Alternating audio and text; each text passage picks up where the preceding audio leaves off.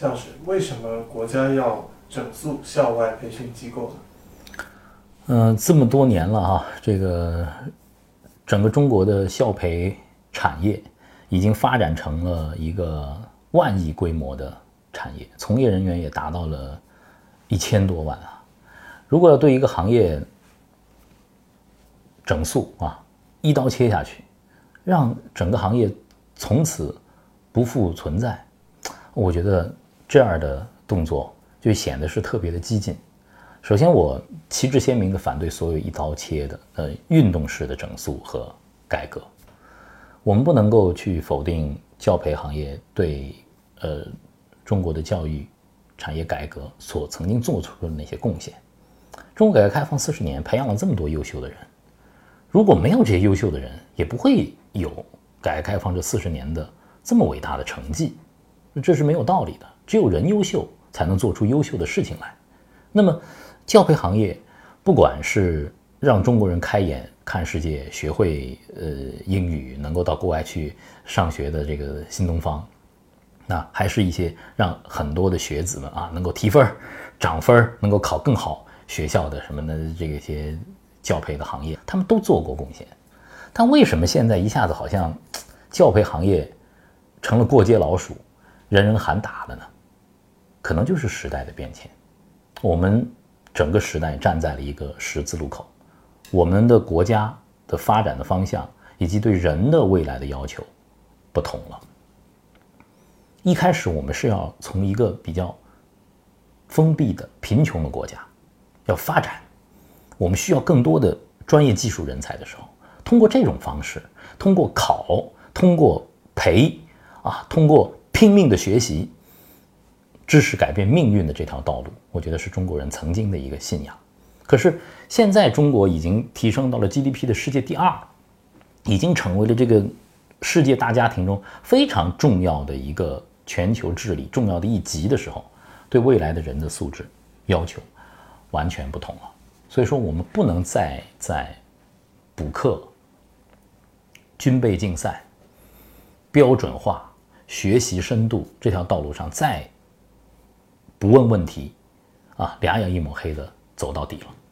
不能否认，我们的基础教育啊，经过这么多年的发展，这么多的教育者的投入，其实是优秀的啊。在全世界的范围来看，我们的整个学业的基础是优秀的，但是。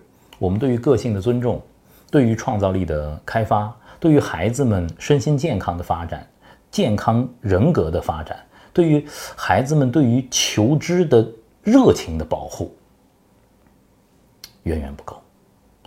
我们教的很好，哈，但我们的育啊，真的出了很大的问题。那么这次国家对教培行业这出现了一个重大的整肃，主要一个。培训的时间给你卡死了，你不能是一个追求利润的盈利型的组织。第二，这种 VRE 的从境外投资啊，在境内经营、海外上市的这样的一种模式被斩断了。那么对于教培行业来说，就是失血呀，让教育回归到教育本身，这是合理的。很多教培行业现在也在积极的、努力的去尝试转型。怎么从学科类的到素养类的？怎么从刷分的到呃进一步的进入到综合考评的、综合素养提升的啊？这个是整个行业在思考的问题。但是我也有一种担忧了，今天也不妨在趣闻当中跟各位呃家长网友一起探讨一下。就是我很担心，我为什么说我反对任何一刀切式的运动式的这种改革呢？我很担心。我们四十年来积累的这样的一个开放的，向全世界最优秀的教育资源学习这种姿态被逆转。我们有这么多的孩子被送到西方、送到欧美的名校去学习，他们成为了最大的一个留学生群体。他们学成之后，就为中国和世界架起了一座沟通的桥梁。在 WTO 以后，二零零一年以后，中国是不可逆转的被嵌入到世界体系里头，我们才。创造中国的经济奇迹的，但是现在我看到这些桥梁被一座又一座的拆掉了，人和人的联系拆掉了，思想和思想的联系拆掉了，资金和资金的联系被拆掉了，这是对的还是错的？不知道，这需要时间去验证。但我心里头，磊哥心里头，总有一个信念：地球不大，地球在整个宇宙里只是一个暗淡的蓝点。如果我们这些生活在这样的一个星球上的人，真的不能像习总书记说的，我们去构建一个人类命运的共同体的话，没有这样的一个格局的话，再回到文明的小池塘里头各自为政的时候，这是不符合历史发展的潮流的。人们应该更团结，人们应该更多的交流，这个世界。因为技术的发展，因为文明之间更多的交融和碰撞，应该会有更多的合作。人类的未来应该更更光明才是。但现在让人迷茫的是，没有一个属于全人类的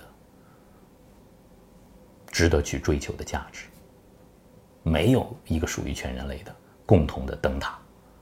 这就是我们的迷茫，这就是站在十字路口的人类。面临的一个现状，那么回到教育行业，对教培行业的整肃，不管这个山雨欲来风满楼，作为陪伴孩子们成长的家长，我想我们的心里得有一个定见，那就是教育为了什么？教育得是为了成人和孩子们的幸福，脱离了这两点，教育是浮云。那么为了孩子们成人和幸福。我们该做什么呢？我们一起思考，一起共勉吧。